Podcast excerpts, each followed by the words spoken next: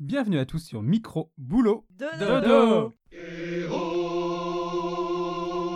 Aujourd'hui, on va parler du métier de professeur des écoles avec Luce. Bonjour Luce, comment vas-tu?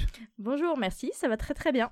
Et on a Jules qui est là, Ça va aussi. Mathurin qui est dans ton coin. Super, merci. Luce est professeur des écoles depuis 2013 dans des classes de primaire et de SECPA. C'est donc sa sixième rentrée ce septembre. Merci d'être présente. Je t'en prie. Luce, veux-tu bien nous parler de ton travail? Oui. Yes On a les droits et pour pas cher en plus. Ah, il a marché, il a marché. Ah, c'est constructif. Hein. Pardon, je suis, de la- je suis navrée, mais c'est dur en fait de lancer euh, sur une question aussi vague. hein. Est-ce que tu peux nous expliquer un peu en quoi consiste ton travail au quotidien? Alors, au quotidien, c'est un peu particulier à expliquer parce que les, les- les journées ne se ressemblent pas. Parce que quand tu es professeur euh, des écoles, tu as, le temps devant élèves et tu as le temps de préparation.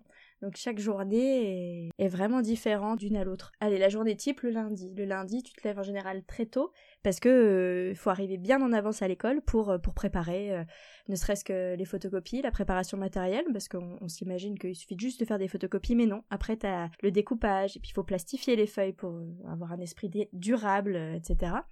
Et donc, tu arrives souvent euh, une heure, voire une heure et demie avant euh, l'heure face aux élèves. Donc, tu as tout ce temps là dans ta classe où tu, prépares, tu photocopies, tu installes ta classe, tu fais ton tableau, etc. etc. Et puis après, euh, donc c'est parti, tu es devant les élèves, t'accueilles, tu dis bonjour, tout ça, puis la, journée démarre. Et là, encore une fois, ça peut varier d'une journée à l'autre, mais on va partir sur le lundi où tu as, tous les rituels de base, euh, la bienvenue, le rituel de l'appel, où euh, on vérifie que tous les élèves sont bien là, la cantine, vraiment les trucs basiques qui prennent euh, 20 minutes, qui paraissent comme ça très, euh, très anodins, euh, très dénués de tous apprentissages, mais en fait pas du tout. Moi j'ai beaucoup, euh, beaucoup enseigné en CP sur mes, mes très peu nombreuses en fait euh, années d'expérience finalement, mais j'ai beaucoup eu de CP, de CE1 euh, ou de grandes sections, enfin voilà, euh, ces années un peu charnières et c'est pas du tout dénué d'apprentissage que de dire oui je suis présent, ne serait-ce que de produire une phrase orale correcte et puis après de, de savoir se représenter la journée, qu'un enfant de 6 ans puisse te dire ce midi euh, oui bah, je vais à la cantine, oui oui oui, euh, je suis sûre je vais à la cantine et donc ça implique euh, qu'à midi euh, je, je vais dans tel endroit, c'est là le, le point de réunion. Donc voilà, c'est pas du tout dénué d'apprentissage, il y a l'histoire de repérage dans le temps. Et voilà, donc c'est- voilà, ça paraît rituel ritualisé, très basique mais mais pas du tout. C'est un moment d'éducation en fait comme un autre? Oui, oui, oui. En fait, c'est vraiment le, c'est vraiment ça l'enjeu d'une journée de classe, de faire en sorte que chaque moment soit porteur d'apprentissage pour les enfants. Et c'est vraiment euh, tout ça l'enjeu, quoi. Un moment euh, très banal. euh, voilà, il faut qu'il y ait du sens derrière. Il faut que les élèves connaissent bien le sens qu'il y a derrière aussi, un moment, parce que sinon, ils se rendent pas du tout compte qu'ils apprennent, qu'ils sont en situation d'apprentissage. Donc en plus, le moment d'appel du matin, à un moment, on en parle. On dit, mais à quoi ça sert de faire l'appel ça paraît tout bête, mais vraiment, ça, il faut mettre en mots ça, il faut que les élèves puissent mettre en mots ce voilà le, le pourquoi de ce rituel quoi. À quoi ça sert? On fait pas ça juste parce qu'il faut quoi. C'est voilà. Ils ont quelle réaction euh, les enfants à ce moment-là quand tu leur expliques l'intérêt du, du rappel? Ah bah ils adorent. Enfin moi je trouve qu'ils après, euh, c'est peut-être mon filtre euh, parce que j'ai beaucoup été euh, avec des très jeunes enfants, hein, je vous dis beaucoup de beaucoup de CP. Et donc, je pense que chez, chez des élèves de 6-7 ans, il y a encore beaucoup de passion dans leurs yeux. Il y a beaucoup d'étoiles. donc, peu importe la situation, le projet, ils sont tout de suite emballés. Et vraiment, ils adorent parler d'eux et parler de ce qu'ils ressentent et de comment ils voient les choses et comment, voilà, euh, comment ils ont l'impression d'apprendre et donner leur avis. En fait, euh, vraiment, euh, à ces âges-là, ils aiment beaucoup, beaucoup, beaucoup, beaucoup donner leur avis. Et je pense qu'ils n'ont pas conscience de, la montagne d'apprentissage, enfin en tout cas du socle qui va, qui va nous permettre de travailler ensuite dans la classe. Quoi. Donc voilà, tout ça euh, voilà, pour Mhm. parler des 5 premières, enfin des 15 premières minutes de, de classe. C'est déjà pas mal. Juste avant de refaire le reste de la journée peut-être, est-ce que tu peux nous rappeler primaire, secondaire? Là tu as des élèves de, de quel âge toi du coup? Alors, le primaire, en fait, c'est un abus de langage. hein. Souvent, on dit école primaire et les gens pensent euh, CP, CM2. Mais non, l'école primaire, c'est le premier degré. Donc, ça inclut la maternelle. Donc, de la maternelle jusqu'au CM2. Et puis, le secondaire, c'est le second degré. Donc, là, on est au collège-lycée. Ça, c'est le, secondaire. Donc, quand, quand tu es professeur des écoles, tu enseignes euh, au primaire. Mais quand tu es professeur des écoles, tu peux aussi enseigner dans le secondaire, dans des classes spécialisées. Donc c'est des classes, euh, donc il y a plusieurs types de classes spécialisées dans lesquelles les, professeurs des écoles, professeurs de primaire peuvent intervenir. Ce sont les ULIS, c'est un jargon. Euh. ULIS, c'est Unité locale d'inclusion scolaire. Donc, ce sont des classes spécialisées, par exemple, pour des élèves qui seraient dyslexiques, voilà, ou alors des troubles, euh, des troubles du comportement plus spécifiques, ou des troubles même moteurs. Hein. Euh, il y a des ULIS pour les élèves qui sont déficients visuels, ou voilà. Et, et donc, ça, il faut suivre une formation spécifique, une formation d'enseignants spécialisés. Ça, c'est la logique pour pouvoir enseigner dans ces classes. Et puis, il y a aussi les élèves, enfin, les, les classes, pardon, de SECPA. Donc SECPA, c'est section d'enseignement général, professionnel et adapté. Ça, c'est des sections de collège, donc de la sixième à la troisième. Et euh, c'est vrai que les, trois quarts des enseignements euh, sont assurés dans ces sections par des professeurs du premier degré. Parce que ce sont des élèves qui n'ont pas, pas de handicap, hein, pas de troubles spécifiques, mais qui sont dans des situations euh, d'échec d'échecs scolaires, on va dire, hein, de, difficultés profondes et persistantes. Et, et voilà, système scolaire, euh, c'est plutôt une défaillance hein, du système scolaire qu'une défaillance des élèves. Hein, dans ces mm. cas-là, c'est vraiment, je pense, le système scolaire qui n'a pas, qui a pas pu euh, fournir les outils les... et répondre aux besoins de ses élèves. Et donc, du coup, euh, c'est vrai qu'on peut arriver en sixième SECPA avec des élèves non lecteurs. Et voilà, d'où le, d'où le pourquoi euh, d'enseignants du premier degré qui vont euh, sur, ces, euh, sur ces classes de SECPA. Donc traditionnellement, c'est l'école primaire quand on est professeur des écoles, mais il y a des exceptions, comme toujours. Ok. Donc là, il est quelle heure dans notre journée? Alors là, on a à peu près, euh, alors on va dire une journée qui commence à 9h, on est à peu près à 9h20, on a fini l'appel, euh, les élèves ont, pendant ce temps-là, hein, parce qu'il faut apprendre l'autonomie, ils ont rangé leurs affaires, ils ont commencé à sortir par exemple leur cahier pour écrire la date euh, d'aujourd'hui, un peu d'exercice de copie du coup. Et là, après, tout, dépend de, ton organisation de la journée, il y a des enseignants qui font le choix de démarrer par du français, par des maths, etc. Et là, tu démarres tes séances d'apprentissage dans la journée, sachant qu'il y a forcément des maths du français, ça c'est un, incontournable dans ta journée. Voilà. Et forcément, tout ça, c'est préparé, hein, c'est pas de l'improvisation euh, sur place. Euh, donc, euh, donc, tout dépend aussi où tu en es dans, ta carrière. une heure de cours, ça peut être une heure de préparation quand tu démarres, hein, vraiment. Hein, c'est, mmh. voilà. Et puis, quand tu connais le niveau, quand, es, quand ça fait plusieurs mois que tu es, tu as la même classe, bah oui, non, une heure de cours, c'est plus autant de préparation. Justement, c'est intéressant ce que tu me dis parce que hum, j'ai posé quelques questions à nos, à nos auditeurs sur les réseaux sociaux et euh, du coup je leur demandais qu'est-ce qu'ils avaient comme idées sur euh, le métier de, professeur des écoles. Et la première chose qu'ils nous ont dit c'est bah en gros on prépare les cours la première année et ensuite c'est bon, tout le travail est fait. Quel est ton point de vue toi de professeur? Alors moi je pense que c'est euh, un stéréotype, hein, clairement. Euh, maintenant, il n'y a, y a, y a, pas que du, y a pas que du faux, hein. mais je vais démarrer par le faux quand même de cette assertion, parce que c'est un truc vraiment qui hérisse hein, dans l'enseignement, là, c'est euh, les professeurs qui travaillent pas, ils travaillent un an, après c'est tout bon. Voilà, je pense que quand on est dans le milieu, on est vite hérissé parce qu'en fait, on travaille beaucoup, et on a bien conscience qu'il y a une méconnaissance de ce métier, etc., donc on n'en veut pas aux gens, mais je pense que c'est un métier, on, est tellement, euh, on donne tellement de notre âme, de notre de notre cœur, de notre énergie dans ce métier, on y met tellement de nous-mêmes que dès qu'on dès qu'on entend des choses comme ça, ça on, le prend comme une attaque personnelle, ce qui est complètement faux. Mais voilà, je pense que c'est inhérent à ce métier euh, plein de passion. Euh. Donc, euh, pour en revenir à cette idée là de une fois qu'on a tout fait la première année, on a préparé, bah, c'est fini. Bah non, parce que d'une année sur l'autre, déjà, on n'a pas forcément le même niveau de classe de base. Donc, une année on est en CP, l'année d'après on se retrouve en CM2. Bon, je pense que tout le monde est d'accord sur le fait qu'on n'apprend pas les mêmes choses, c'est pas le même contenu. Vous pouvez changer comme ça d'une année à l'autre.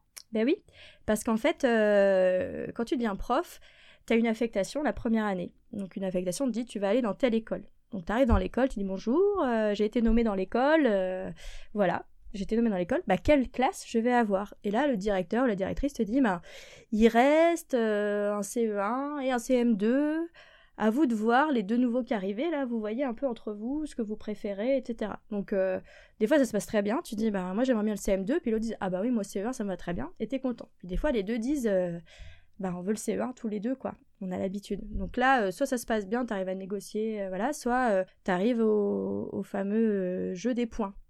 Tu acquiers des points au fur et à mesure de ton ancienneté. Donc, t'as un an d'ancienneté, t'as un point. T'as deux ans d'ancienneté dans le métier, t'as deux points. Puis après, il y a des il y a des choses qui te donnent des bonus. Tu fais des postes euh, très compliqués ou tous les jours tu changes d'école, euh, ben t'as deux points en plus. Voilà. Donc après, euh, la personne qui a le plus de points peut dire ah ben moi j'ai plus de points que toi.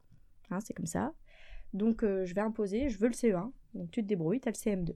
Ça, honnêtement, ça se passe très rarement comme ça parce qu'il y a une vraie solidarité dans ce métier. Hein. Mais, mais voilà. Donc déjà, t'arrives, t'es en CE1. Et puis, cette affectation que t'as eue, en fait, c'est pas une affectation définitive. Tu l'as pas eu euh, parce que tu n'avais pas beaucoup de points, justement. Tu démarres dans la profession, tu as 1, 2, 3 points. Donc tu as fait des vœux. Et puis tous les vœux que tu as demandés, ben non, tu les as pas eus. Parce qu'il y a d'autres gens qui ont plus de points, qui ont eu, tes... qui ont eu ces postes-là. C'est ça l'histoire des points. Donc tu arrives dans l'école, une école que tu n'as pas forcément demandé. Donc ils te disent, bah, c'est une, une affectation d'un an. Et donc un an plus tard, de nouveau, tu refais des vœux.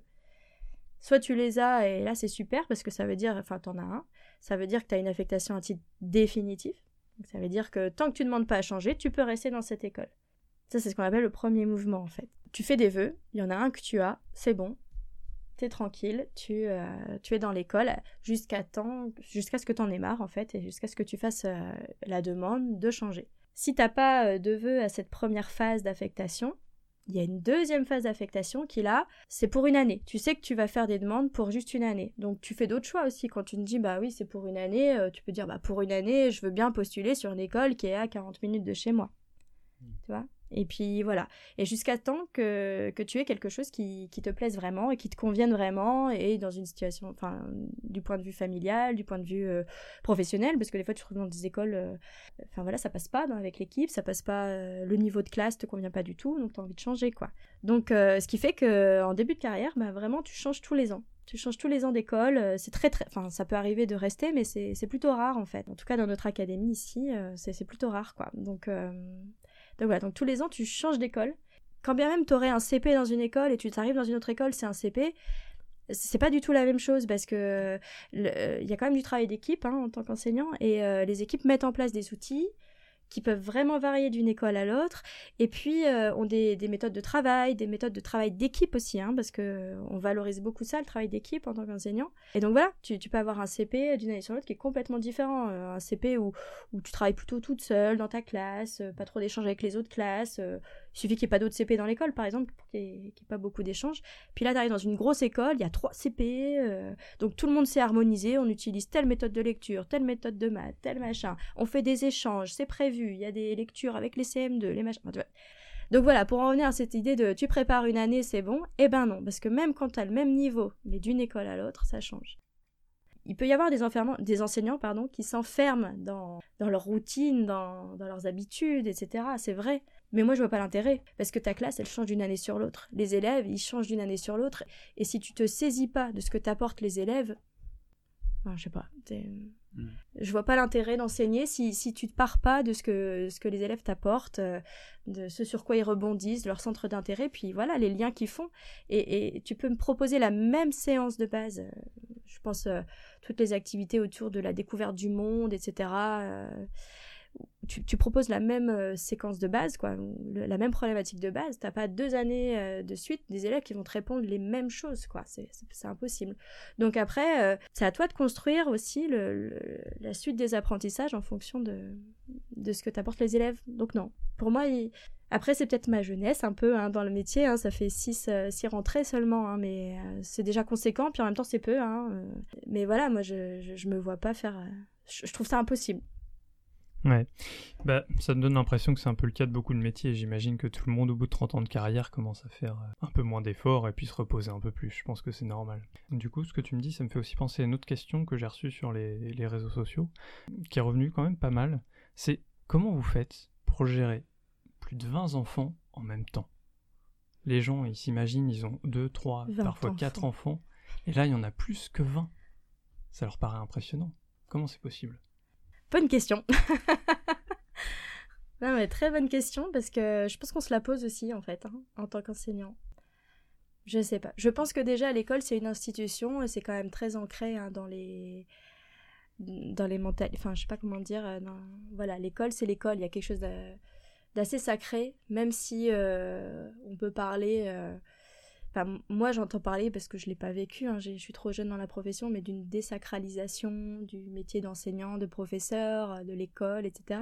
Mais je pense que quand même l'école c'est l'école. Donc euh, il y a quand même quelque chose de base. Les élèves quand ils arrivent, ils savent qu'il y, a des règles.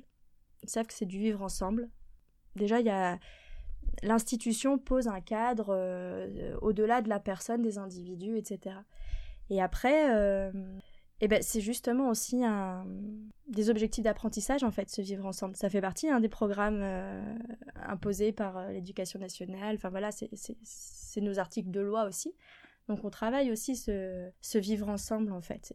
Et on est formé aussi à, à ça, l'air de rien. On a une formation pour, euh, pour pouvoir amener un groupe d'une vingtaine d'élèves ou d'une trentaine hein, dans, dans, les centres-villes de grandes villes. Euh, on est, on est à des trentaines d'élèves. Hein. On est formé aussi pour pouvoir euh, amener ce groupe à réfléchir à comment vivre ensemble et comment faire pour que ça se passe bien. Parce qu'à un moment, l'école, il faut mettre du sens derrière quand on vient pas à l'école parce que c'est obligatoire. Hein. Pour ça, il voilà, faut que les élèves prennent conscience du fait que venir à l'école, bah, il y a une utilité et pour que cette utilité euh, soit palpable, soit efficace, efficiente, eh ben voilà, il y a des règles et comment, quelles règles et voilà, on y réfléchit tous ensemble. Certains parlent d'autorité naturelle, machin, des enseignants. Bah, peut-être oui, ça existe, mais euh, je pense aussi qu'il y a des choses qui s'apprennent et puis et puis il y a des choses qui on peut pas mettre de mots dessus. Je pense que ça se vit. Ok. Donc toi, Luce, tu penses que c'est le cadre finalement qui aide le plus à, à faire que tu es capable d'en gérer plus de 20 d'un coup, alors qu'il y en a avec deux, déjà c'est la guerre. Non, non, non, parce que je pense, enfin, je pense que c'est un tout, là, je... Hmm. Mais bah, je pense qu'il faut quand même certaines qualités, on va pas, euh, on va pas se voiler la face, euh, on parle de patience souvent, etc. Même si je pense que c'est pas la qualité première, c'est euh, c'est l'adaptabilité, la souplesse, quoi. La façon de pouvoir rebondir, de, de s'adapter au contexte, aux aléas parce que les enfants, euh, c'est très très surprenant en fait, et, mais surprenant dans le bon sens, hein, c'est euh, c'est génial. Du coup, je me perds, euh, voilà, je suis perdue dans mes dans mes dans mes douces pensées. du coup, moi, je me demande, ça t'est déjà arrivé de te retrouver vraiment démunie face à une classe? Et comment tu fais dans ce cas-là? Démunie, non. Euh, c'est pas la prétention. Hein. Je réfléchis, là, je suis en train de fouiller. démunie, non, je pense pas. Parce qu'il y, a toujours je me suis déjà retrouvée démunie dans le sens où euh, tu as préparé une, séance et tu l'as préparée, tu l'as fouillée, tu as, vraiment même euh, sur ta fiche de préparation, là, tu as presque mot pour mot les, ce que tu vas dire aux élèves, comment tu vas les relancer, tu as imaginé plein de pistes, euh, comment eux pourraient rebondir, et donc tu, tu imagines aussi toi comment tu réagis à ça, enfin voilà, presque tout est noté. Et puis ça marche pas pour X ou Y raison. Imagine, il y a une bagarre sur la cour pendant la récréation et c'est encore dans leur tête, etc. Bon, et toi tu te dis mais non, moi j'ai mon programme, dans une semaine on doit faire un exposé sur tel truc, non non, euh, faut qu'on la fasse aujourd'hui cette séance. Donc t'as envie d'y aller, t'as envie d'y aller, mais ça prend pas quoi. Ça prend pas, les élèves se dissipent, il y a même des voilà, il peut y avoir des voilà des, débordements assez importants, euh, ingérables.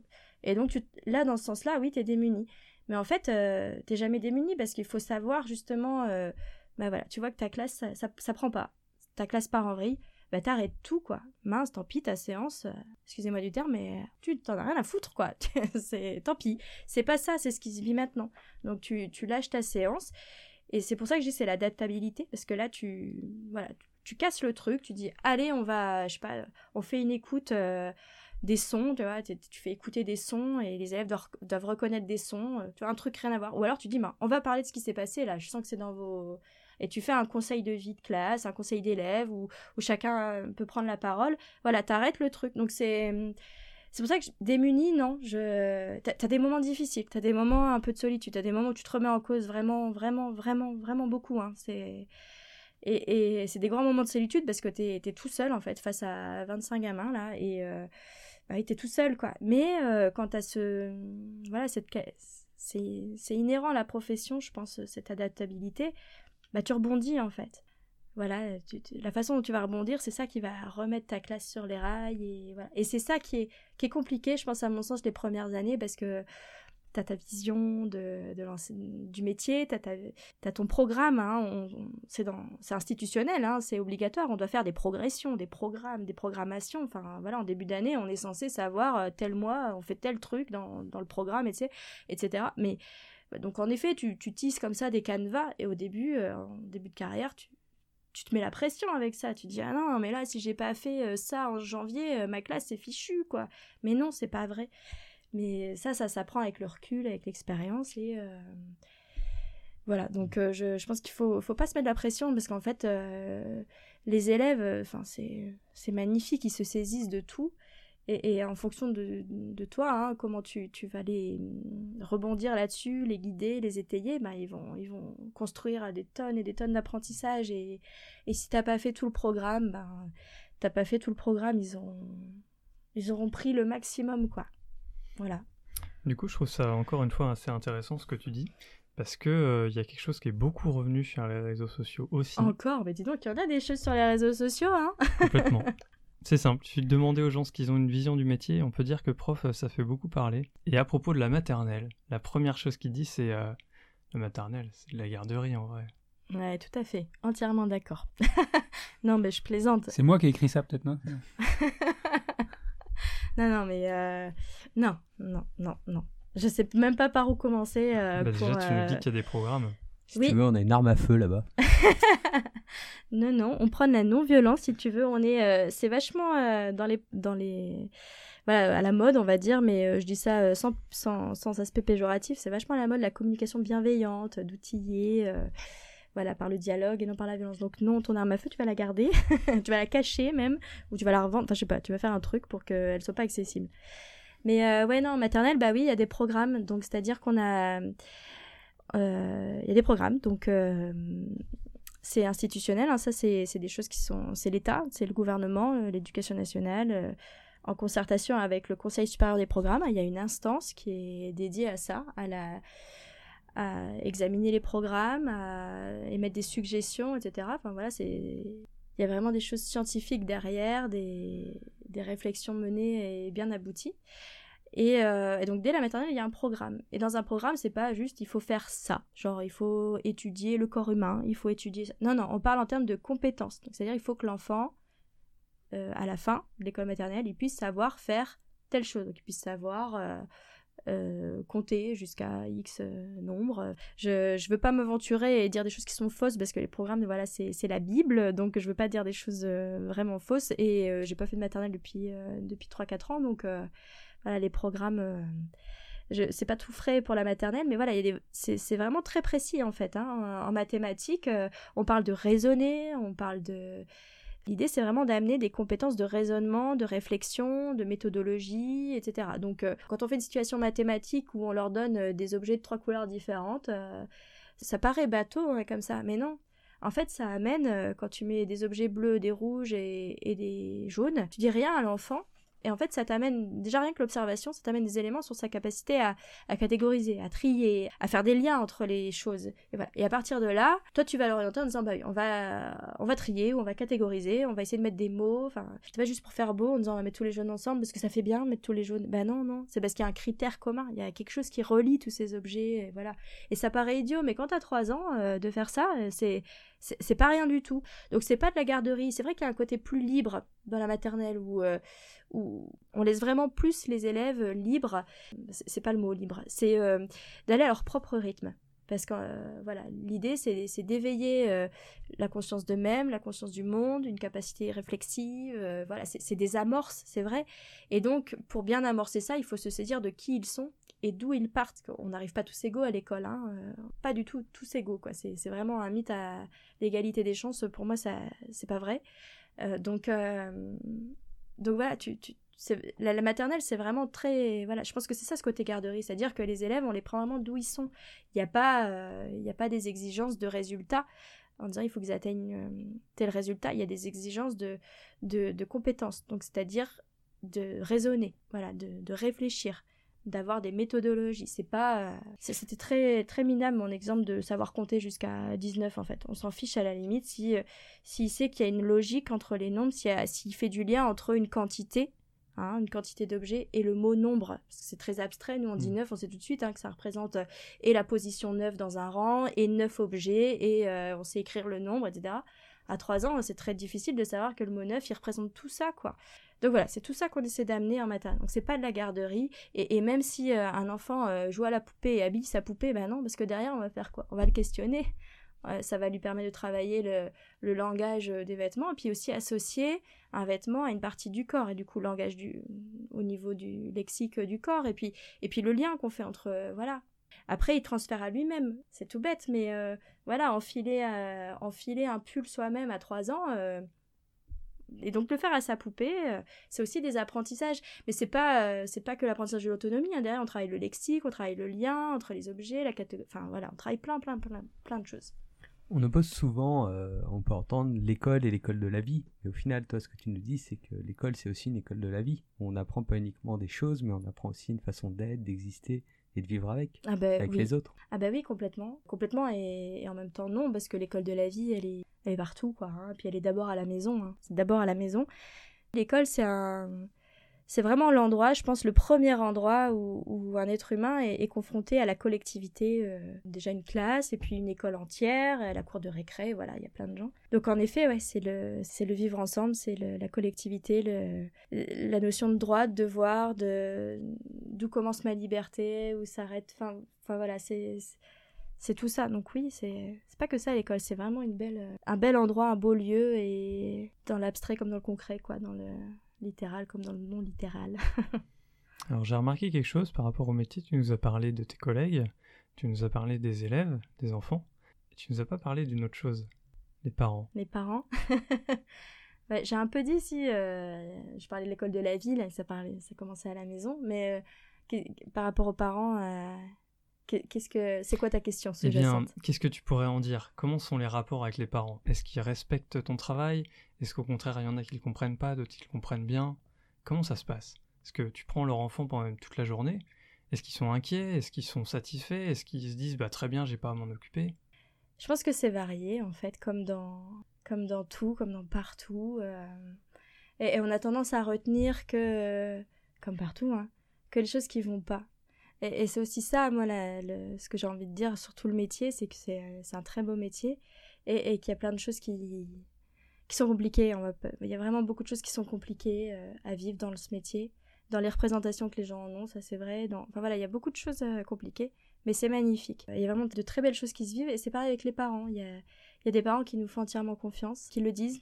hein, la reconnaissance, euh, c'est des fois compliqué à avoir dans ce métier, c'est vrai. Et puis temps en temps, on en a et c'est très très précieux. Ça fait, fait chaud au cœur, ça fait du bien. Et on a vraiment des parents qui sont euh, avec nous. euh, et quand je dis avec nous, ça veut pas dire qu'ils sont d'accord sur tout, mais c'est devant l'enfant. C'est-à-dire il n'y a pas, y a pas de conflit d'adultes parce que l'enseignant, euh, la maîtresse, le maître, c'est c'est un référent. Sur une année scolaire, on passe plus de temps avec un enfant que les parents, en fait. On le voit tous les jours, 5 jours sur 7, pendant euh, 36 semaines, si je dis pas de bêtises. C'est quand même énorme, en fait. hein. Et, du coup, euh, c'est très important, je pense, pour l'enfant que les parents et l'enseignant se mettent d'accord devant lui. Même si, euh, des fois, les pensées diffèrent. Ça, on peut s'en entretenir. euh, et je l'ai vécu hein, euh, cette année, l'année dernière. Voilà, des, parents qui... Voilà, on est vraiment dans une alliance éducative. Ça s'appelle l'alliance éducative. euh, et voilà, c'est pas pour autant qu'après les parents me prennent pas à en disant écoutez, j'étais pas d'accord avec vous, moi je pense si, je leur explique pourquoi moi je pense autrement, et voilà. Donc ça c'est ça c'est vraiment idéal. Il y, a, un vrai échange, et voilà, on sent qu'on construit ensemble et qu'on construit pour, dans l'intérêt de l'enfant. Là, là c'est magique. Puis après, euh, il y a des parents qui, euh, voilà, qui attendent de l'enseignant euh, quelque chose qu'il n'est pas. La perfection, le zéro erreur, des choses comme ça. Voilà, donc forcément, à la moindre erreur, c'est un monde qui s'écroule. Je ne sais pas d'où ça vient. Donc, il y a une remise en cause totale. Il suffit de faire une photo d'orthographe sur un mot, par exemple, mis dans un cahier, ça arrive à tout le monde, donc aux enseignants aussi. Voilà, et, et voilà, un monde s'écroule. Donc là, là, on sent qu'il y a une, euh, tension, que on entend l'élève, l'enfant dire euh, des choses. euh, oui maman elle a dit ça euh, bon et puis euh, voilà ça nous discrédite un petit peu mais euh, et nous on, on discrédite pas euh, la maman on dit pas euh, ou le papa on dit pas ah oui mais maman ceci cela non non on- parce qu'on veut pas justement rentrer dans ce jeu là bon après il y a des parents qui, qui ont eux-mêmes un passif avec l'école douloureux et donc forcément euh, le relationnel à l'école avec les enseignants c'est douloureux en fait ça les remet dans dans ce passé là mais voilà, tu vois, j'ai du mal à mettre des mots là-dessus parce que, en fait, ça se vit. Et à chaque fois, nous, notre but, c'est d'essayer de. Eh ben, d'é- d'établir une relation, quoi. D'établir une relation de confiance, d'établir une relation saine entre les parents et, et l'enseignant dans l'intérêt de l'enfant. Et du coup, forcément, il n'y a pas le même niveau dans toutes les relations avec tous les parents. T'atteins pas le même niveau, mais mais je sais pas, c'est pas notre but quoi d'atteindre le truc ultime là dont je parlais tout à l'heure où voilà c'est idyllique, on s'entend, il n'y a pas de discorde, en tout cas pas devant l'enfant, il y a voilà. Mais euh, à la je m'en fous quoi parce que parce que j'ai bossé dans des dans des milieux tellement différents avec des voilà c'est pas ça en fait c'est vraiment individualisé quoi donc t'essaies d'individualiser la relation de construire quelque chose puis après de dire bon maintenant qu'on a établi un climat euh, alors des fois il y a la méfiance des fois il y a la confiance des fois c'est un mix de tout comment on va construire ensemble et euh, voilà, je sais pas. C'est les parents ont mystifié un peu le truc en disant ah c'est pas facile les parents. Euh. Mais ouais c'est pas toujours facile mais euh, mais c'est ça fait partie du métier et c'est vachement beau quoi. Ça, ça fait partie pour moi intégrante de des compétences d'un enseignant et de ce qu'on doit développer aussi et, c'est pas si compliqué que ça. Oh, ça fait prétentieux de dire ça. mais c'est juste que c'est de l'humain en fait c'est un métier de l'humain et, c'est pas qu'avec les enfants en fait. C'est un métier euh, de l'humain en général. Et, et, ce discours que tu as là avec euh, l'intégration du point de vue des parents, des enfants, tu l'as eu tout de suite ou c'est au fur et à mesure des années? En fait, qu'est-ce qui a changé depuis le début où tu es entré, ta première année, et aujourd'hui? Qu'est-ce qui a changé chez toi? Qu'est-ce que que tu vois de différent? Ah, C'est une super bonne question ça, mais tellement bonne que que c'est très, euh, très, très difficile d'y répondre parce que ça demanderait un gros recul sur soi-même aussi. Mais oh, chaud. une bonne mise en abîme. Je sais pas si je disais ça la première année parce que je pense que la première année, euh, tu veux bien faire. Tu, ton objectif, c'est juste de, je pense, de bien faire, de t'en sortir. T'es un peu noyé, hein, c'est beaucoup de choses en même temps. Hein, donc, euh, non, je pouvais pas dire ça la première année. Maintenant, euh, j'ai aussi une, une expérience dans des... Voilà, j'ai démarré euh, dans une école plutôt sympathique, on va dire, avec une équipe de collègues sympathiques. Voilà, plutôt à la campagne. une mixité sociale très... Voilà, c'était pas très mixte. Hein, voilà, et voilà, c'était très posé. Ça m'a permis vraiment de me concentrer sur l'aspect pédagogique, didactique c'était très bien. Et puis après, l'année d'après, j'étais euh, dans une zone d'éducation prioritaire. Donc là, ça change tout. Euh, t'es plus du tout. Euh, là, il y a une grosse mixité sociale des parents qui viennent de partout, des enfants qui viennent de partout. Donc tu peux pas faire une généralité. Enfin voilà, c'est ça m'a vraiment remise en cause sur pas mal de choses. J'ai vraiment. ce qui a changé, c'est cette souplesse là. Et, de cette, capacité à me remettre en cause sans que ça m'atteigne personnellement je pense que c'est ça qui a changé. Euh, là, je parle vraiment de mon point de vue. Je suis très, très égocentrée hein, quand je dis ça, je parle de moi. Mais euh, ça, ça a vraiment beaucoup changé. Parce que tu, tu pars vraiment en disant je vais révolutionner, je vais, voilà, je vais toucher tous les élèves, je vais bien faire, je vais être parfaite et tout. Et puis, euh, et du coup, dès que ça se passe mal, tu te remets en cause toi. quoi. C'est toi qui va pas. C'est et tu passes des nuits hein, à, réfléchir à ça, tu rentres en pleurant, tu, tu te dis mais qu'est-ce que j'ai raté, c'est super dur. Puis l'année d'après, tu te rends compte, mais non, mais c'est impossible de toucher tout le monde et. Et, euh, et, ça n'empêche pas de bien faire ton boulot, hein. faut garder, faut pas juste se détacher en disant bah, je peux pas toucher tout le monde donc euh, je fais comme j'ai envie et puis c'est tout. Bah non, à un moment faut quand même euh, être toujours dans cette souplesse, cette adaptation, mais voilà. Je pense que j'ai appris à, à, me remettre en cause sans que ce soit personnel, sans. Voilà, c'est juste tirer parti de ce qui se vit, réfléchir, analyser ce qui se vit et voilà.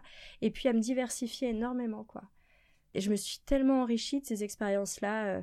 Je parlais de la SECPA tout à l'heure parce que j'ai fait de la SECPA. Donc j'ai été une année, euh, c'était ma deuxième année. Donc tu imagines une prof débutante, quoi. J'ai fait mon année de stage. Euh, voilà. Et puis j'arrive, pouf, en SECPA. Donc un SECPA avec des collégiens. Moi je voulais pas du tout cette tranche d'âge-là. Hein. J'ai pas fait. j'ai pas passé de capet, je suis pas passé dans le second degré.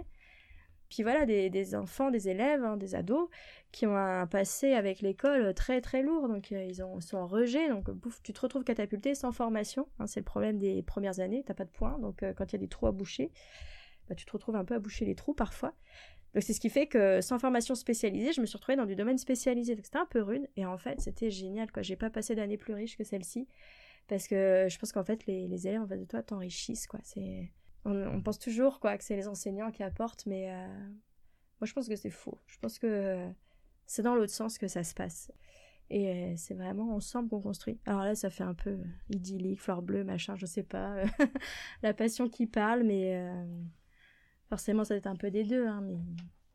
mais voilà, moi j'y crois à ce beau métier, à, cet élève acteur, de ses apprentissages et, et qui est un individu à part entière. C'est pas parce que tu as 7 ans Voilà, t'es un individu, donc euh, donc c'est beau.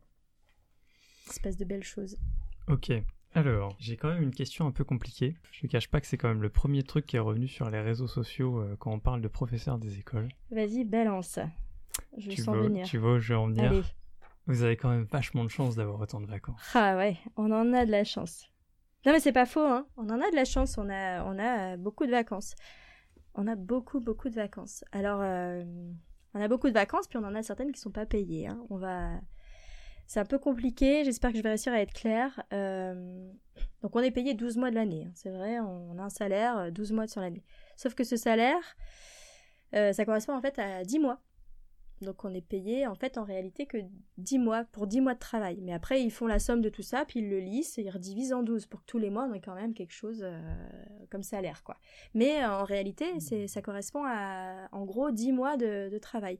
Donc on est un peu comme tout le monde, on a des semaines de congés payés, puis on a des semaines, puisque ça fait beaucoup, qui sont pas considérées comme payées quoi. Hum, Donc voilà, déjà ça c'est un truc de base euh, qu'il faut savoir. Parce que euh, les deux mois d'été, euh, maintenant ça se réduit un peu, donc c'est un peu moins de deux mois, mais les 7-8 semaines de l'été, c'est euh, sont pas forcément, enfin sont pas payés en tant que tels, même si on a un salaire en juillet et en août, hein, je reprends, c'est lycée, ce qu'on appelle lycée. Et puis euh, je reviens sur les temps de préparation. Parce que voilà, c'est pas de l'impro, hein. On n'arrive pas en classe en disant bon, qu'est-ce qu'on fait aujourd'hui les élèves, même si on se saisit de ce que nous disent, etc. Non, ça se construit quoi. Tu peux pas te saisir euh, et aller au petit bonheur. La chance, c'est pas possible. Il faut que tu aies pensé les choses et, surtout, il faut toujours savoir là où toi tu as envie d'aller. Euh, en fait, je me souviens, mon premier formateur, il me disait ton fil rouge, c'est ton objectif. Dans ta séance, t'as ton objectif, quoi. Faut pas que t'en déroges, quoi.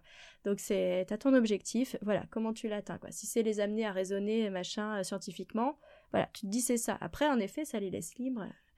Et donc ce temps de préparation, bah, il est pas négligeable quand même. Donc euh, moi, je me souviens la première année, je pense la moitié des vacances, je bossais. Mais vraiment la moitié, hein, littéralement. Et puis le soir, donc je me faisais des 23 heures, enfin, tu rentres à 19h, parce que oui, l'école, ça finit à 16h, 16h15, 16h30, hein, ça dépend des écoles. Mais voilà, ça finit, elle est à 16h. Bon, tu corriges, donc tu restes à l'école un peu, ou tu ranges ta classe, machin, voilà. Quand t'es jeune, en général, tu rentres assez tard.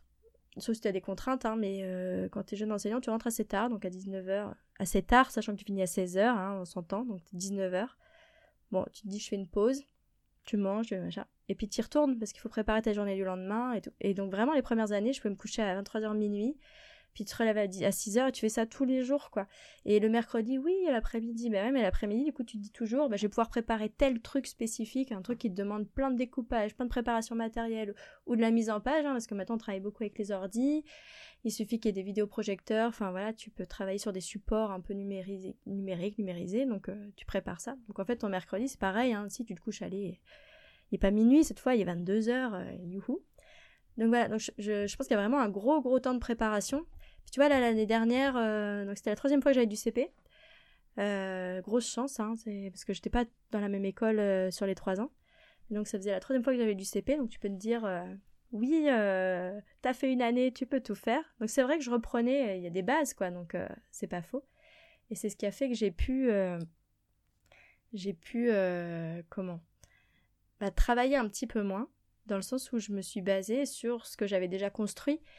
Et euh, mais mais j'avais une classe tellement euh, tellement porteuse quoi. Donc euh, ça te donne des envies donc tu vas sur d'autres projets. Donc je pense qu'il y a un vrai temps de préparation sur les vacances et même si tu passes plus la moitié de tes vacances oh, il y a quand même sur une des sessions de deux semaines tu passes quand même 5-6 jours quoi. Ouais. Allez 4 mais voilà donc il y a des vacances. Et on a de la chance d'en avoir je nie pas et puis, euh, j'ai envie de dire, euh, on n'a pas le choix des vacances hein, aussi. C'est Mm. c'est tout bête, hein, mais. Donc, euh, particulièrement l'année dernière, j'étais directrice d'école. Il y a beaucoup de parents qui venaient me voir en disant Mais voilà, je voudrais, je voudrais enlever mon enfant une semaine, deux semaines avant la fin des, avant la fin des cours ou, ou prolonger, quoi. C'est-à-dire, il ne fera pas la rentrée de septembre tout de suite, machin. Et, et souvent, l'argument, c'est Ben oui, mais les billets étaient moins chers. Bah oui, je sais. Moi, je sais bien. Hein. Moi, j'ai pas le choix hein, de ça. non, mais je sais bien. Mais euh, voilà, c'est c'est obligatoire. euh, C'est-à-dire, l'instruction est obligatoire, Donc, euh, c'est pas forcément d'aller à l'école qui est obliga- obligatoire. C'est-à-dire à partir de 6 ans, un élève, de- enfin un enfant, doit recevoir une instruction. Ça, c'est obligatoire. Mais une fois qu'il est inscrit à l'école, il y a cette histoire d'assiduité, l'obligation d'être assidu.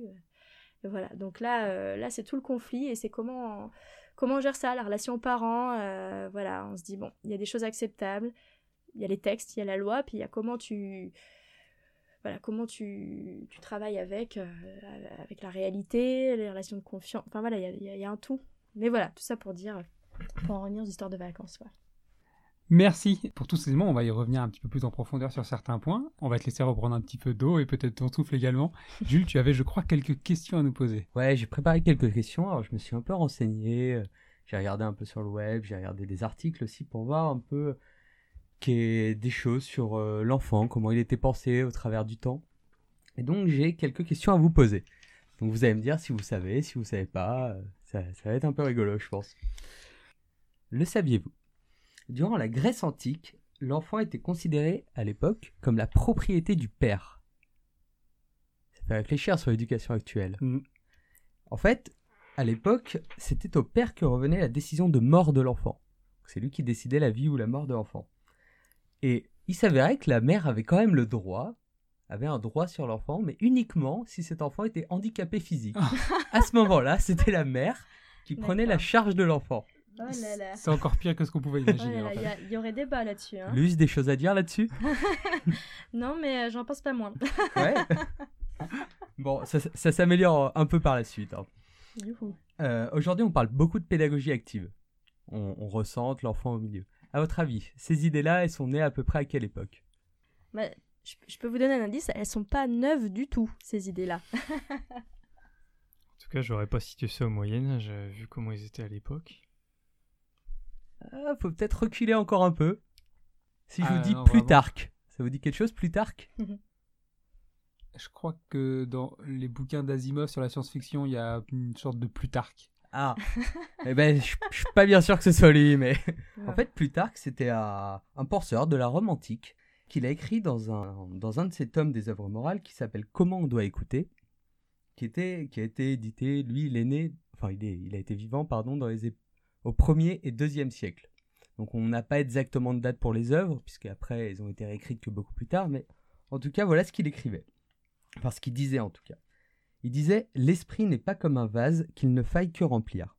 Semblable aux matières combustibles, il a plutôt besoin d'un aliment qui l'échauffe, qui donne l'essor à ses facultés et l'enflamme pour la recherche de la vérité. C'est beau. Ça laisse pensif, hein.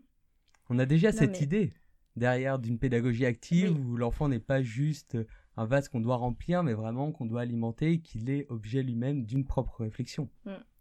Oui, non, mais tout à fait. Après, euh, euh, moi, je reviens sur euh, l'effet de mode un peu hein, sur les pédagogies actives qui existent aujourd'hui euh, en France euh, ou plus largement. Mais euh, voilà, on a toujours l'impression que c'est nouveau. Hein, puis on a, on a des consignes qui viennent d'en haut, euh, qui donnent, qui laissent à penser aussi que c'est nouveau, hein, que ça révolutionne tout.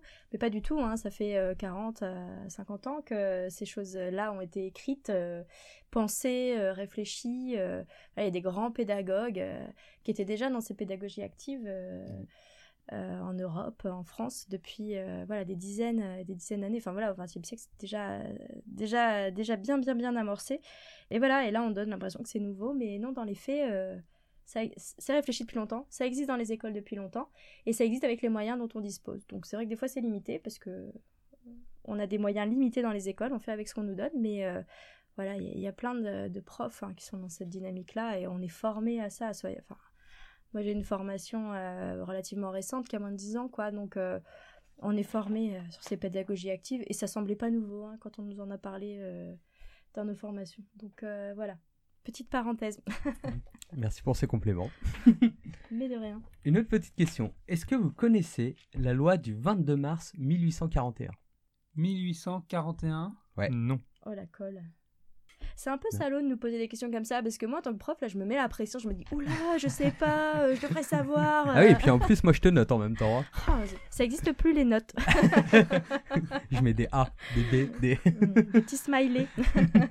41 Ouais, 1841. En fait, le 22 mars 1841, on- ils ont créé une loi, le gouvernement à l'époque, elles ont créé une loi qui vise à réglementer le travail des enfants employés dans les manufactures, les usines et les ateliers. Hmm. Je vais vous citer un article de la loi, juste pour que vous ayez un peu idée de ce qui se passe à ce moment-là. Pour qu'on rigole un peu, c'est ça? L'article 2 dit Les enfants devront, pour être admis, du coup, dans une manufacture, une usine ou un atelier, avoir au moins 8 ans. Oui, c'est le minimum.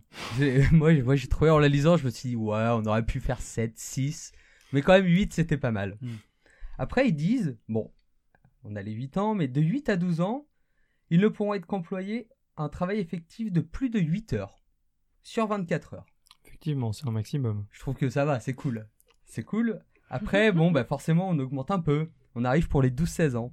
Les 12-16 ans, eux, ils, eux, ils peuvent être employés, mais pas plus de 12 heures par jour. Et on compte quand même les repos dedans. C'est quand même, on n'est pas des bêtes. hein. On n'est pas des bêtes. Bien sûr, et c'est quand même encadré. Alors après, il y a un autre article qui désencadre un petit peu ça, mais en tout cas, au départ, c'est encadré en disant que le travail ne pourrait être effectué qu'entre 5h du matin et 9h du soir. Entre 9h et 5h, il faut bien pouvoir se reposer pour le lendemain. Donc voilà, qu'est- qu'est-ce que t'en penses, Luce Bah, En fait, c'est- ça me, enfin, c'est rigolo parce que euh, j'ai fait une licence de droit. De- parce que tout mène à prof. hein.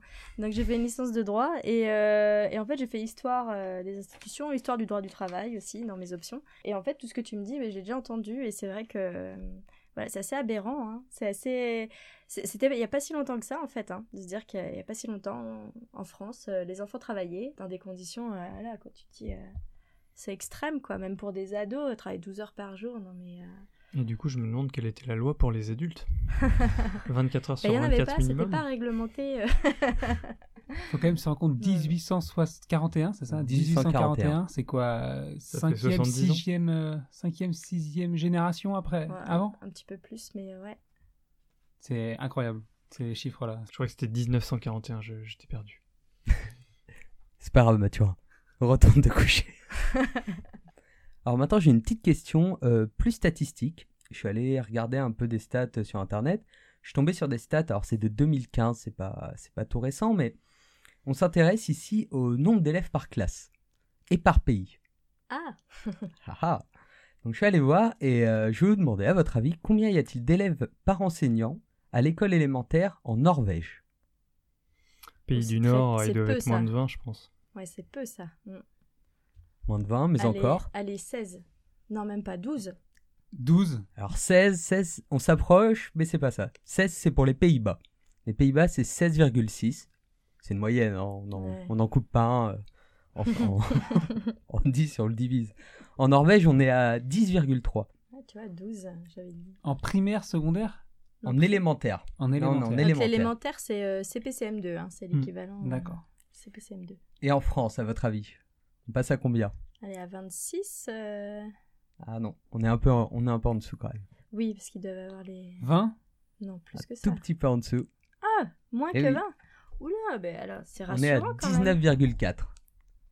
Dans, Alors- dans la statistique que j'ai trouvée, où il y avait, il devait y avoir une quinzaine de pays, on était quand même les plus hauts. On était ceux qui avaient le- les classes plus les plus, où il y avait le plus d'élèves, effectivement.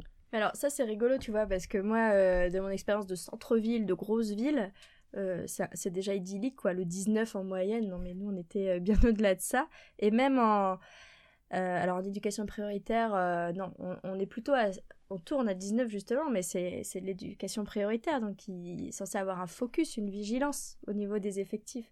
Donc c'est rigolo que tu me dises que ce soit ça la moyenne parce que pour moi c'est- ce serait déjà le rêve là tu- tu- dans, dans l'école où j'étais l'année dernière qui est euh, qui a un statut un peu à cheval euh, entre euh, entre une école on va dire euh, ordinaire etc et une école d'éducation prioritaire hein. il y a une vigilance marquée euh, sur cette école là une école AED et, euh, et du coup il y avait une petite voilà un petit effort sur les, les, les effectifs et on n'était pas du tout pas du tout à cette moyenne là nous on tournait à 24 25 élèves par Mhm. classe et c'est énorme. voilà, donc ça me rassure un peu d'entendre cette moyenne en fait au niveau de la France, mais euh, voilà, il y a des écoles rurales, il y a, y a plein de choses. hein, euh, c'est un métier euh, très, très varié de toute façon, hein, d'une école rurale, une école de centre-ville, une école d'éducation prioritaire, c'est variable. Donc voilà, ça me rassure un petit peu en fait. J'aimerais bien revenir avec toi, Luce, sur les sur les le, le- le temps file. hein. C'est pour ça qu'on on a encore quelques petites questions à te poser. Vas-y. Euh, sur la journée, donc nous on est là, on a été à 9h20, là on est à 10h. Là, on a passé à peu près 6 ans, c'était bien. non, alors, alors c'est vrai qu'il y avait, il y avait deux, deux sous-questions euh, à ma demande. La première, c'était qu'il y a plusieurs sessions dans une journée. Maths, français, tu l'évoquais, ça c'est systématique et quotidien. Sur les autres points, l'histoire géo, la géographie, alors euh, c'est la même chose d'ailleurs, mais, mais il peut avoir. Le, professeur des écoles a quand même cette vision de, de la personne qui sait un petit peu tout et sur tous les sujets. Est-ce que c'est vraiment le cas? Est-ce que vous êtes si badass que ça? Alors on est très badass, très très badass, mais euh, non c'est pas tout. Et non puis en plus on, enfin moi personnellement, et puis je pense que c'est dans la mouvance hein, de dire euh, mais non mais on n'a pas réponse à tout. Hein. Quand un élève nous pose une question, moi je dis bah je sais pas, écoute, je vais, on va se renseigner. Puis alors après c'est la magie des des nouvelles technologies. Hein. Des fois on a la chance d'avoir euh, ce qu'on appelle un TBI, un tableau blanc interactif, donc on a en fait, notre tableau est interactif, connecté avec un vidéoprojecteur ordinateur. Et, voilà, donc tout de suite, on peut aller chercher la réponse ensemble sur Internet, on fait la recherche. Euh, voilà, des fois, euh, c'est la magie, puis des fois, on l'a pas dans la classe, donc euh, on reporte. Mais non, non, c'est pas tout. Et, c'est ça qui était chouette dans les programmes de 2015, enfin, qui ont pris, qui ont démarré en 2016, hein, mais même s'ils ont été rédigés en 2015, c'est ça qui était chouette parce que ça plaçait vraiment la méthodologie, le raisonnement au centre. En fait, on voulait en faire des êtres penseurs, quoi. Pas des, des, êtres remplis de connaissances. Non, on voulait euh, que nos élèves deviennent des êtres penseurs. Donc, euh, en fait, c'était vraiment ça. On, s'en fichait. Enfin, c'est pas qu'on s'en fichait, il y a des connaissances euh, minimales à avoir, mais à un moment, c'est comment tu vas chercher le résultat? Comment tu te mets en recherche face à un problème, une problématique, une question? C'était ça, quoi. C'est. C'est vrai que c'est ça qui importe dans la vie de tous les jours au final. Hein, quand on est face à un dilemme, bah voilà, c'est comment tu abordes ça, comment tu vas résoudre ça euh, qui compte. Donc euh, voilà, là on a, un petit retour avec ce qui s'est passé cet été en juillet, là un peu incognito, mais euh, il y aura peut-être d'autres occasions d'en parler, d'autres lieux aussi pour parler de ça. Tout ça pour dire que ben non, l'enseignant il n'a pas réponse à tout et, moi j'aime bien dire bah ouais, je me suis trompée. Il y a ce statut de l'erreur, quoi. C'est pas grave de se tromper. Et surtout, on apprend grâce à l'erreur, quoi. on a tous des anecdotes comme ça où on s'est trompé une fois mais du coup, c'est tellement ancré, euh, il y a l'anecdote qui va autour, euh, autour de l'erreur. Ben, Est-ce qu'on la refait, cette erreur ben non, c'est tellement ancré. Donc on apprend vraiment de l'erreur. Et puis, puis c'est intéressant d'analyser les erreurs. Euh, je pense en orthographe, là on prend un mot, on essaie de l'orthographier, on prend 4-5 orthographes erronées, et puis on analyse ça. Mais à ton avis, pourquoi il s'est dit que là il pouvait y avoir un T à la fin du mot bah oui, parce que dans certains mots, mais un T, parce qu'au féminin, euh, le T, on l'entend chanter. Enfin voilà, il y a plein d'analyses intéressantes à faire autour des erreurs et donc euh, non, c'est pas tout. Sur le reste de la journée, du coup, hein, décidément, cette journée euh, les enfants sont lâchés peut-être à une heure précise du midi. C'est bien ça Ils vont, mmh. alors, soit en externe, soit en interne, probablement. Ouais, c'est ça. À ce moment-là, vous vous retrouvez en salle des profs. Vous avez la liberté de faire un petit peu ce que vous le souhaitez. C'est ça, on fait la fête, on boit, on... Euh, pas du tout. Est-ce que vous avez du chocolat? Ah ouais. Ah ça, euh, je pense que... ce n'est pas un mythe. non, ça, j'avoue, je pense dans toutes les écoles où je suis passée, euh, régulièrement, peut-être pas tous les jours, mais euh, régulièrement, t'avais le, le ou la collègue qui amène la plaquette de chocolat. Alors, pas n'importe quel chocolat, il faut qu'il y ait des amandes, des noisettes, enfin, un truc, quoi. Ça peut pas être du chocolat tout simple. Mais voilà, et c'est vrai que c'est sympa, quoi. Mais ouais, ça, c'est c'est partout. Mais non, mais le midi, ouais, alors ça dépend des écoles. On a souvent une heure et demie, deux heures de, pause. C'est un temps pour manger. Euh, en effet, et puis les enseignants sont libres, hein. soit ils rentrent manger chez eux, soit, soit c'est, il y a souvent une salle des maîtres avec euh, micro-ondes, euh, voilà ce qu'il faut pour faire réchauffer un plat. Et puis ça dépend des écoles. Il y a des écoles où il n'y a pas trop de vie d'équipe. Donc t'as beau toi dire, bah, moi je vais manger en salle des maîtres avec tout le monde, puis t'arrives, et puis il n'y a personne. donc voilà. Donc c'est un temps pour manger. C'est vrai que c'est sympa de se retrouver en équipe, de pouvoir échanger un peu sur ta matinée euh, merdique ou au contraire merveilleuse. Euh, voilà, c'est sympa. Mais euh, c'est aussi un gros temps de préparation. Hein. Tu utilises ce temps-là pour, pour aller préparer matériellement. Il suffit que tu fasses une séance de peinture, de machin l'après-midi. Tu peux pas dire à tes élèves, bon là, vous allez faire 10 minutes ce que vous voulez. Moi, je prépare la peinture. Ou tu peux pas leur dire, bah vous m'aidez à préparer la peinture. Tu peux le faire, hein. Mais il faut que ce soit très cadré et puis plutôt des grands parce que ça peut vite être n'importe quoi. Donc voilà, c'est un temps, voilà. Et puis alors, euh, je reviens sur euh, ces histoires de direction. Euh, quand tu es directeur d'école, le midi, bah tu vas... Parce que quand tu es directeur, faut savoir que tu as toujours une classe. Hein. Ça dépend de la taille de l'école. Donc tu as une classe. En fonction de la taille de l'école, tu as des jours qui sont attribués où tu es déchargé de la classe. Tu vas me dire... Là, c'était une école à 8 classes. Moi, j'avais un jour et demi dans la semaine où on m'autorisait à pas être dans ma classe. Donc, il y avait quelqu'un qui venait hein, prendre ma classe. Donc j'étais au bureau. Mais on se doute bien que c'est pas par exemple le mardi et le mercredi qu'il y a les problèmes, les choses de direction. Non, c'est tous les jours. Donc en fait, euh, le midi, moi j'utilisais aussi beaucoup de temps pour euh, regarder les mails, traiter les problèmes, faire passer les coups de fil qu'il fallait, aller voir euh, l'enseignant qui avait vécu un truc compliqué, aller régler un problème avec tel élève. Enfin voilà, c'était aussi. Donc non, c'est pas du temps, c'est pas que du temps de pause. Donc en fait, tu es en train de nous dire que le directeur de l'école, c'est d'abord un prof. Ah oui. En tout cas, à l'heure actuelle, c'est ça. En fait, professeurs des écoles, qui ont leur statut de professeur des écoles, et leur supérieur hiérarchique, bah, c'est l'inspecteur, c'est pas le directeur. Le directeur ou la directrice n'est pas du tout supérieur hiérarchique dans une école euh, primaire. Hein. C'est juste quelqu'un qui est d'accord pour avoir plus de responsabilités, avoir un statut particulier euh, au sein de l'école, hein, être garant quand même d'une organisation, de la sécurité, etc. Mais il n'est pas du tout supérieur hiérarchique des, des autres enseignants. Et le principe, c'est qu'il a une classe. Et je te dis, c'est en fonction de la taille de l'école. Alors, les petites écoles à deux classes, le directeur, euh, bah, il est enseignant tous les jours de la semaine. Et en plus, il a des fonctions de direction. Alors, il y a, un petit complément, hein, bien sûr, salarial, hein, mais euh, c'est pas foufou, mais mais il y a quand même quelque chose. Voilà, dans les très très grosses écoles, il peut y avoir ce qu'on appelle une décharge complète. C'est-à-dire qu'il y, a tellement de classes dans cette école que le directeur, il y a tellement de boulot qu'on estime qu'il peut plus être dans sa classe du tout.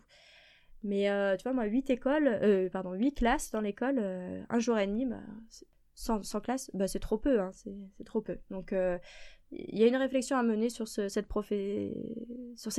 fonction de directeur qui devrait, je pense à mon sens, devenir une profession à part entière.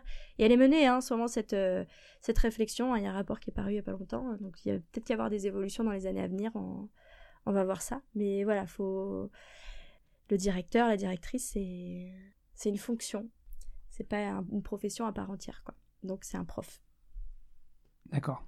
Luce, peut-être une dernière question avant de passer peut-être euh, juste à des éléments euh, euh, sur le futur de ton métier.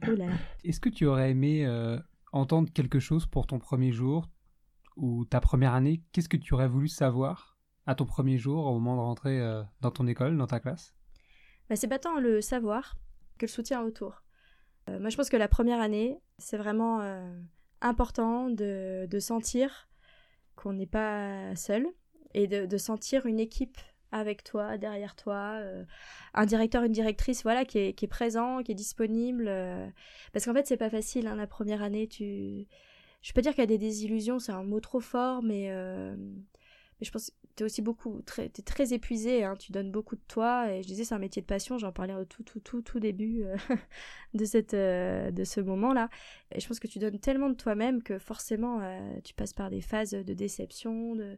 c'est très très dur, quoi, et il faut faire avec une réalité, ce que tu imagines, enfin voilà, c'est, c'est très intense. Puis moi ça m'a manqué la première année, donc je, je l'ai vraiment touché du bout des doigts, ça, de d'avoir une équipe des collègues présents et un directeur, une directrice, ouais, présent, euh, à l'écoute, euh, voilà. Et puis de, de dire c'est pas grave, quoi. C'est normal, c'est pas grave, euh, c'est pas grave. J'écoute, voilà. juste quelqu'un à l'écoute et dire c'est c'est pas grave, essayer de, de soutenir. Oui, j'ai une petite question du coup pour cette première année. Vous avez un tuilage, un suivi, quelqu'un qui vous accompagne durant cette première année ou ça y est, vous avez votre diplôme et vous y bah, allez? J'ai l'impression de l'avoir dit beaucoup ce mot, c'est variable. c'est vrai parce que, en fait, je pense que le métier d'enseignant, de, professeur des écoles, c'est un gros dada pour les politiques, nos amis là. Donc la formation des enseignants, l'accompagnement des enseignants, c'est un truc qui change très régulièrement. Parce que tout le monde pense euh, mettre sa pierre à l'édifice et faire quelque chose de mieux que ce qu'il y avait avant, etc. Et donc, euh, ça dépend vraiment de l'année, de la promo sur laquelle, euh, enfin, dans laquelle tu es. Il y a des promos où la première année, euh, hein, à l'époque où moi j'ai passé à peu près, en fait, tu travailles à trois quarts temps. Donc, tu as trois quarts temps en classe, puis tu as une journée par semaine de formation où tu voilà, es quand même soutenu, tu te retrouves avec d'autres avec qui tu peux échanger, il y a des formateurs, puis tu as des visites, c'est-à-dire des formateurs qui viennent te voir dans, dans ta classe, qui viennent t'observer, avec qui tu peux échanger, etc. Alors je sais plus à quelle fréquence c'était, mais euh, en tout cas, ce qui était très important, je pense, c'était la journée de formation au sein de la semaine. Et puis l'année d'après, eh ben, euh, il y a eu une réforme. Et puis le temps que la réforme se mette en place, euh, bah, il y a une année, les stagiaires, ils avaient le concours, ils étaient à temps plein dans une classe, t'imagines, temps plein. trois visites d'un formateur dans l'année, donc une au premier trimestre, enfin une par trimestre. et puis 5 journées de formation dans l'année. On est d'accord, là je vois vos regards, bah, c'est peu, hein 5 journées, tu, tu sais pas ce que c'est, voilà. Et puis la réforme s'est mise en place l'année d'après, donc là, les stagiaires travaillent à mi-temps. Donc ils étaient à mi-temps dans une classe, à mi-temps en formation sur la semaine. ça c'est, voilà, c'est pas mal ça déjà comme encadrement. Et ils avaient aussi un formateur, t'as toujours, hein, par contre, toujours un formateur qui, t'est euh, attribué.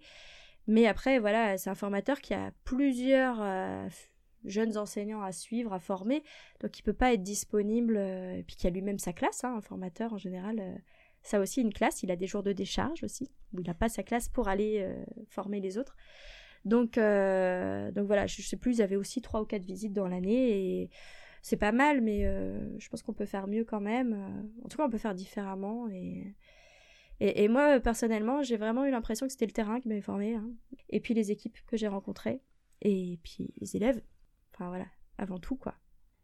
Le futur, maintenant tu parlais d'écran connecté, d'internet dans les salles de classe. Comment tu l'imagines, toi, ton métier? Peut-être que Jules, Mathurin, vous avez également des idées ah, je serais curieuse, ouais.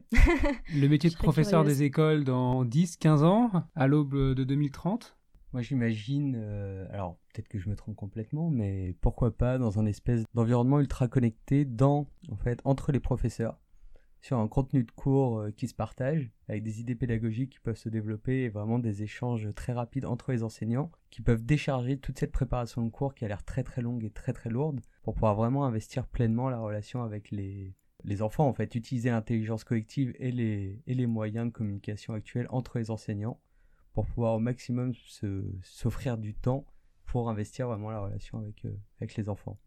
Et pourquoi pas euh, trianguler ça vraiment avec les parents et, imaginer quelque chose de merveilleux où il y aurait des petits nounours. non, mais plus sérieusement, ouais, quelque chose de cet ordre-là où j'ai un peu peur de tout ce qui est MOOC parce que je pense qu'il y a quelque chose de très important euh, dans la relation entre l'enseignant et, les élèves ou les étudiants. Je crois que je t'ai pas compris tout ce qui est quoi? Les MOOC.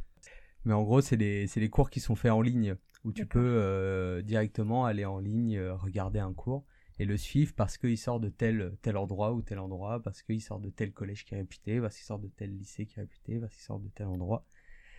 Et moi j'ai un peu peur de ce truc-là parce que j'ai l'impression que qu'on met un peu de côté la, la relation qui se fait entre entre le, le, professeur ou la professeure des écoles et puis les élèves. Alors qu'au contraire, je trouve que c'est quelque chose, le développement informatique, il faudrait que ce soit utilisé entre le corps enseignant lui-même pour pouvoir avoir des contenus pédagogiques hyper intéressants, hyper complets, et qu'après chacun puisse les approprier vraiment, euh, et les, ce que tu disais tout à l'heure, de les, de les utiliser en fonction des classes, de ce qui est amené par les élèves, de ce qui est apporté, de ce que chaque euh, enseignant veut aussi apporter à, ses classes. Mm.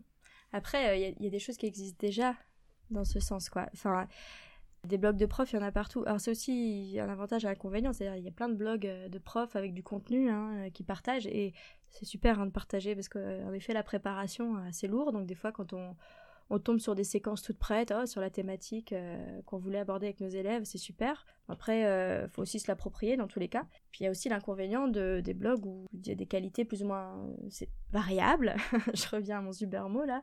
Mais après, euh, chacun a son filtre et peut juger de la qualité, de comment améliorer ou au contraire dire j'aurais jamais pensé à ça, c'est génial. Et voilà. Il y a quand même des choses comme ça qui se passent déjà au niveau du partage, au niveau des enseignants. Il y a même des outils institutionnels hein, fournis par nos nos, circonscriptions, nos académies, puis même un peu plus haut parfois, euh, qui existent. Ça, ça mérite d'être amélioré à mon sens, mais, euh, mais voilà. Mais je suis un peu d'accord avec toi sur, il faudrait pas euh, le tout numérique là. voilà, je pense que c'est une dérive aussi à éviter. J'ai une version plutôt pessimiste sur, sur l'éducation dans, dans 10-15 ans, avec peut-être un fonctionnement comme au collège, avec des profs qui changent toutes les heures. C'est vrai qu'il y a ce côté cocon très appréciable. Mmh voilà, l'école, ça peut être euh, des fois très violent hein, pour certains enfants. C'est vrai que de nouer, t'as un référent, quoi. Hein. Il y a encore euh, aussi beaucoup de un côté euh, maternant, même avec enfin des hommes, hein, quand je dis maternant, voilà, il y a côté, il y a en tout cas quelque chose de rassurant. Il y a vraiment quelque chose qui se joue comme ça, et c'est vrai qu'on le voit chez certains élèves. si ça changeait trop de, de profs, ils sont vite mmh. perdus. Mais en même temps je disais euh, à un moment dans l'émission, c'est euh, tu peux pas euh, réussir avec tout le monde, tu peux pas toucher tous les élèves. T'as beau faire être le meilleur prof du monde. Enfin, je sais pas, tu, peux pas toucher tous les élèves. Et des fois, tu sais pas pourquoi, il y en a un ou une, il y a quelque chose qui passe pas.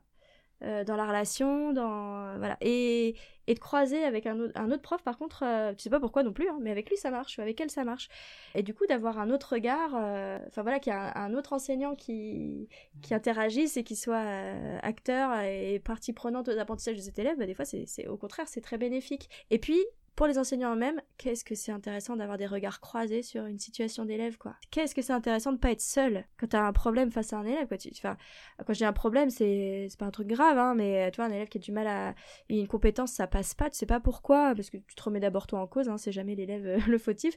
Tu te dis, mais voilà. Et qu'est-ce que c'est intéressant d'avoir un autre enseignant qui qui, qui, le regard et qui, qui voit autre chose ou, ou au contraire hein, qui te conforte et voilà tu réfléchis avec ensemble et donc euh, je te laisse terminer sur ta vision pessimiste hein, mais, euh, mais je voulais Non, réagir hein, parce que Mathieu, est-ce que tu avais toi euh, Une vision sur le futur du métier de prof? Avec des enfants bioniques. Effectivement, euh, moi j'imaginais plutôt euh, des vidéos en ligne avec éventuellement un QCM à la fin pour vérifier que tu as compris, que tu as suivi le contenu. J'avoue que moi non plus, j'avais pas une vision. euh. J'ai l'impression que, en fait, là on commence à lancer le télétravail, bah, j'imaginais aussi le téléapprentissage, tout simplement. Parce que tout ce que je vous ai dit ça vous a pas euh, passionné et euh, voilà et rassuré sur euh, Moi, je suis à deux doigts d'être prof des écoles. Ah. Super, parce que ça manque un peu à la vocation euh, de base et encore plus des hommes. Alors vas-y, lance-toi. non, mais j'avoue que moi, je sais pas, hein, le futur. euh, J'ai peur que les gens aient la fainéantise de pas vouloir se déplacer et préfèrent rester à la maison. euh. hmm. Moi, j'y crois pas trop. euh, j'y crois pas trop à ça, mais euh, moi, j'ai plus d'autres considérations sur le, futur du métier. euh, parce qu'on se rend compte que voilà, euh, moi, ça fait 6-7 ans que je suis, je suis dedans. Et puis j'ai eu d'autres euh, moyens auparavant de, de, toucher un peu ce milieu-là. Bah, ça change beaucoup, quoi.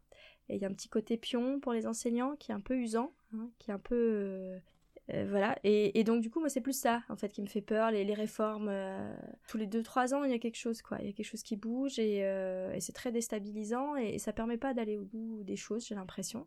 Après, on fait avec et on y croit et on est plein de passion et d'énergie. Donc, donc ça va le faire. Mais mon inquiétude, elle, elle est plus là. À un moment de ben voilà, d'avoir des enseignants bien considérés par leur hiérarchie. Et je, je je m'arrêter là. Et juste, qu'est-ce que qui fait l'essence actuelle de ton métier que tu voudrais absolument pas perdre? Ah, mais moi, c'est le côté humain.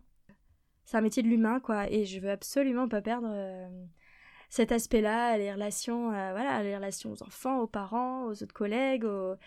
Voilà, c'est cette dimension sociale, humaine, euh, c'est ça qui en fait un métier riche, imprévisible, mais pas dans le mauvais sens du terme, quoi. Un métier euh, qui bouge, qui est dynamique, euh, où tu te renouvelles sans cesse et où tu apprends tous les jours. Et c'est ça que je veux que je veux pas perdre.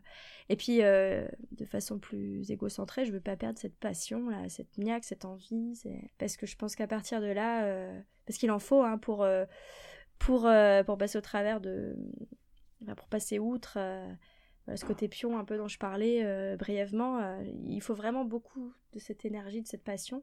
Je pense que je veux pas perdre ça pour, pour continuer à apporter un maximum à, à nos enfants. Merci Luce pour tous ces éléments. On touche à la fin de cette émission. Un Oh. dernier petit tour de table. Est-ce que vous avez un ou deux mots pour qualifier l'émission? Vas-y Mathurin. Progestérone. oh non, mais c'est nul ça. Est-ce que tu peux nous répéter? Progestérone. Il va falloir que tu sois plus clair. Tu peux... C'est obligé d'être qu'un seul mot parce que là, je vois pas en quoi euh, progestérone. euh, C'est les règles. Tu Ah. es tout pourri Mathurin. Jules, le tien. Merci Jules, un grand silence, c'est bien beau. Vaut mieux un, un grand silence qu'un progestérone. Je suis désolé mon gars.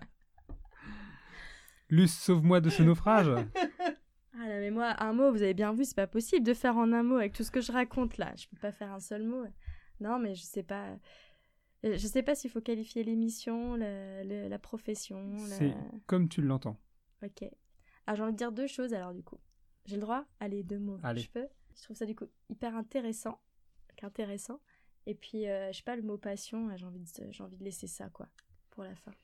Luce, tu continues à me sombrer puisque effectivement mon dernier mot était également passion. Euh, Allez. Est-ce qu'on aurait pu imaginer une meilleure invitée que Luce aujourd'hui pour nous présenter le métier de maîtresse des écoles? Attention, professeur des écoles. Professeur, Professeur des écoles. des écoles.